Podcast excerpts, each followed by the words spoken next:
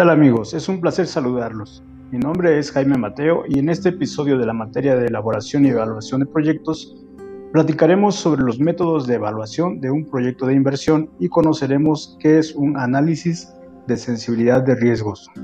Comenzamos.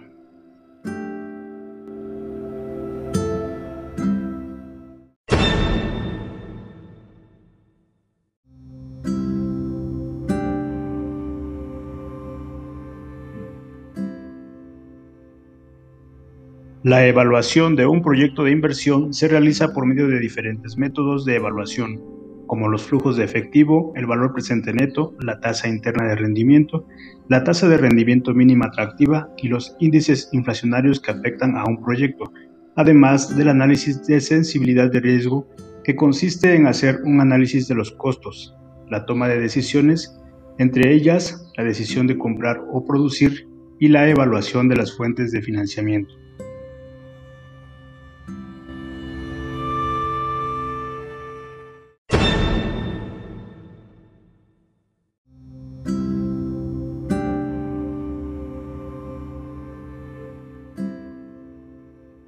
El estudio de la evaluación económica de un proyecto de inversión es la parte final de toda la secuencia del análisis de factibilidad de un proyecto. Si hemos llegado hasta este punto, significa que no hemos tenido contratiempos en la elaboración de nuestro proyecto y sabemos ya que tenemos un mercado potencial atractivo, que contamos con las instalaciones adecuadas y con las herramientas necesarias para empezar a producir o prestar un servicio.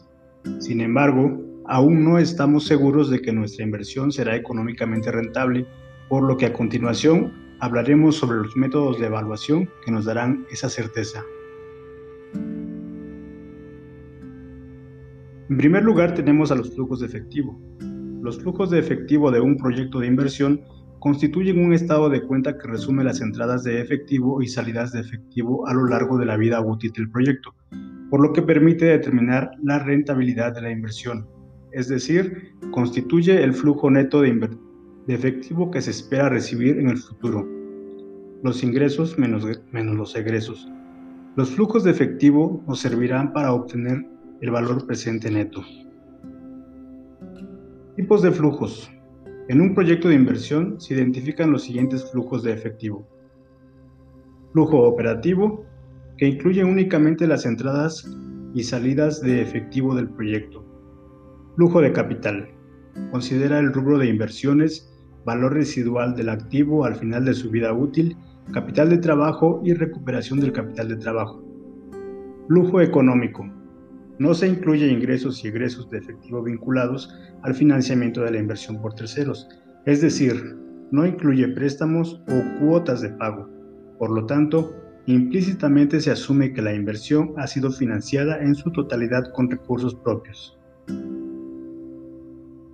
Flujo financiero. Incluye ingresos y egresos de efectivo vinculados al financiamiento de la inversión por terceros, es decir, incluye préstamos, amortización, intereses y el efecto tributario del interés. ¿Qué es el valor presente neto? El valor presente neto es la suma del resultado de los flujos descontados en el presente y restados de la inversión inicial, esto es equivalente a comparar todas las ganancias esperadas contra todos los desembolsos que fueron necesarios para conseguir esas ganancias. Entonces, para aceptar un proyecto de inversión, las ganancias deberán ser mayores a los desembolsos.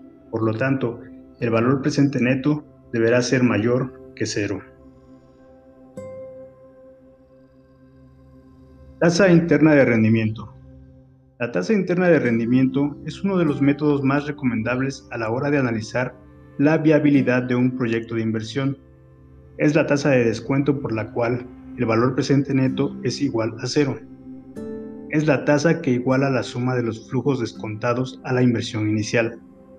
La tasa interna de rendimiento está directamente ligada al valor presente neto, sin el cual sería imposible aplicar la tasa de descuento para conocer el porcentaje de la rentabilidad del proyecto.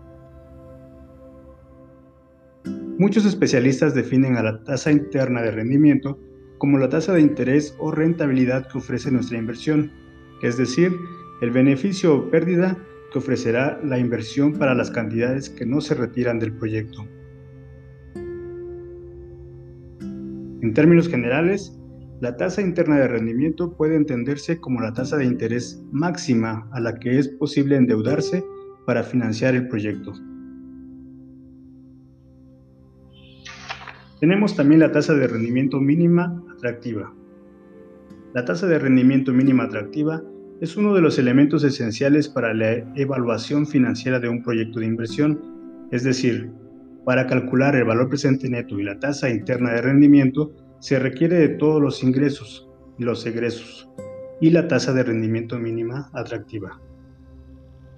La tasa de rendimiento mínima atractiva representa la medida de rentabilidad mínima que se le exigirá al proyecto para poder cubrir la totalidad de la inversión inicial, los egresos de operación aquellos intereses que deberán pagarse por aquella parte de inversión financiada con capital ajeno, los impuestos y la rentabilidad que el inversionista exige para su capital invertido.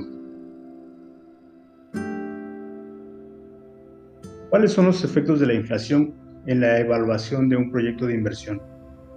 En términos reales, las cifras de un estudio de factibilidad se determinan en el periodo cero, es decir, antes de realizar la inversión, y en caso de que la inversión se realice, las cifras proyectadas de ingresos y costos se verán afectadas por la inflación al final del periodo proyectado. Para calcular los flujos netos de efectivo, con inflación se toma la cantidad determinada en el periodo cero y se multiplican por el porcentaje de inflación fijado para cada año proyectado en nuestro proyecto de inversión.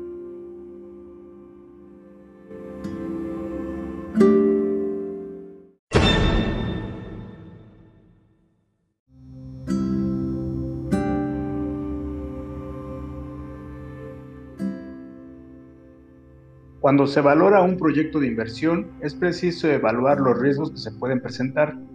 Entre ellos se encuentran el incremento o disminución de precios de las materias primas, el cambio de los gustos de los consumidores, el cambio en las tasas de interés del financiamiento obtenido, etc.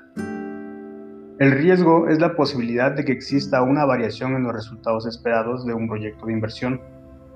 Las empresas siempre están expuestas a diversos riesgos como los de negocios, estratégicos, financieros, los asociados con la producción, con la estructura organizacional, los de marketing y los financieros. Estos riesgos tienen una influencia determinante en los resultados financieros.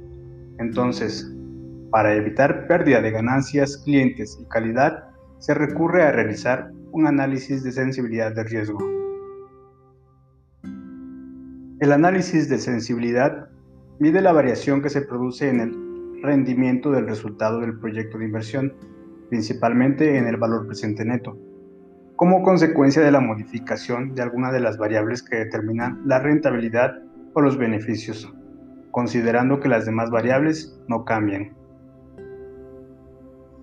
La utilidad principal de este estudio es conocer qué factor o variable afecta en mayor medida el resultado de operación de nuestro proyecto de inversión. Por ejemplo, ¿cómo se puede anticipar una caída en las ventas? ¿Cómo se puede anticipar una subida en las tasas de interés o una devaluación de la moneda local? Esto es posible pronosticarlo si se conocen las variables que las afectan. Un proyecto de inversión no se puede desarrollar exitosamente si desconocemos lo elemental del mismo y de su entorno el conocimiento y la preparación académica de los inversionistas o administradores es fundamental para su éxito. En la práctica seguramente necesitaremos abundar en nuestros estudios sobre la evaluación de un proyecto de inversión para encontrar los argumentos que nos permitan decidir si nuestro producto o nuestros servicios son viables y poder llevarlos a cabo exitosamente. Bueno amigos, eso es todo por hoy.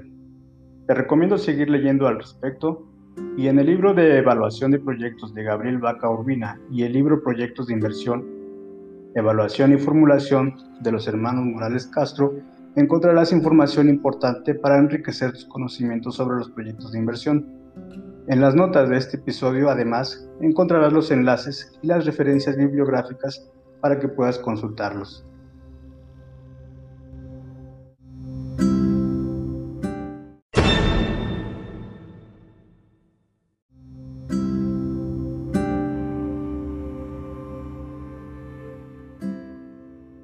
Pues bien amigos, gracias por haberme acompañado en este episodio. Se despide de ustedes Jaime Mateo. Les deseo una excelente tarde y les mando un fuerte abrazo. Hasta la próxima.